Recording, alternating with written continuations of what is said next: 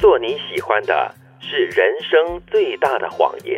有点吓人哦。我们还以为经常都会鼓励人嘛。嗯对，如果你的事业、你的工作和你的热忱、你的爱好是相同的话，哈，结合一体的话，啊结合一体的话，你天天都在做你喜欢的事的话，根本不是工作。对，我觉得这句话应该说。去做你喜欢做的东西呢，真的是很幸福的事情。是但是很多人把它当成是人生的一个指标，就是如果我被编排到的，或者是我最后争取到的那个机会，其实不是我喜欢的，我觉得我对这个东西没有热忱，不是我我喜爱的东西的话呢，它的热忱就会减一半、哦或更多。当它只是单纯的是你喜欢的东西、爱好的东西的嗯话，但是它一旦成为是工作的话呢，可能就是不同的感觉了哈、其实这句话呢，是一位美国的亿万一位富翁亿万富翁讲所说说的。他说：“做你喜欢的是人生最大的谎言。”为什么他这么说？当我第一次看到这句话的时候，我觉得是有点嗯哗众取宠的，故嗯对意搞不一样的话话语啊。对，因为我们通常都说做你喜欢的是人生最大的幸福嗯嘛，对不对？他怎么会说是谎言呢？他它是认真的为。幸福啦他认为，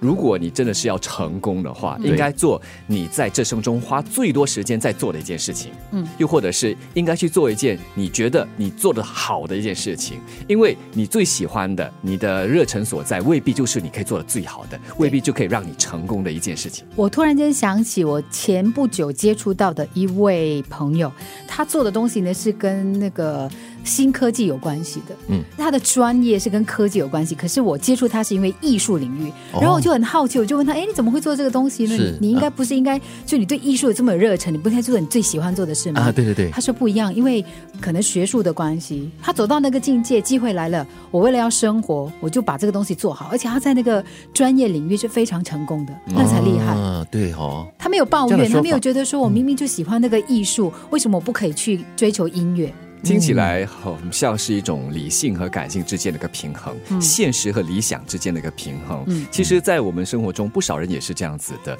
他们在各自的领域是很杰出的。其实你会发现，私下或者是他们生活的另一面，他们的爱好和他们的专业，我就也会就是我们所说的工作，是差了十万八千里。对对我对觉得。这也无妨，为什么呢？这是一个阴阳的调和，对一个生活和工作，很一有个理性跟感性的的一个调很好和的，平衡。对对对，我曾经有一个前辈讲过这样的一句话，他就说，其实很多人喜欢从事表演工作，比如嗯说像主持啊、唱歌啊、跳舞演啊，戏啊，他很喜欢，对可是他不一定有这方面的天分跟能力。他说有一些人就是穷他一生不断的去去学去尝试。他说当然有成功的例子，但是呢，因为你没有那个所谓基本的那个元素呢，你走的路苦很多。但是如果你把思维一转的话呢，你去做你真正能做的事情，然后你有自己不一样的能力之后，你从一个欣赏者的角度来看艺术，他说这样也很好啊。嗯，我最近就认识一个十来岁的小女生啊，从小就拉小提琴，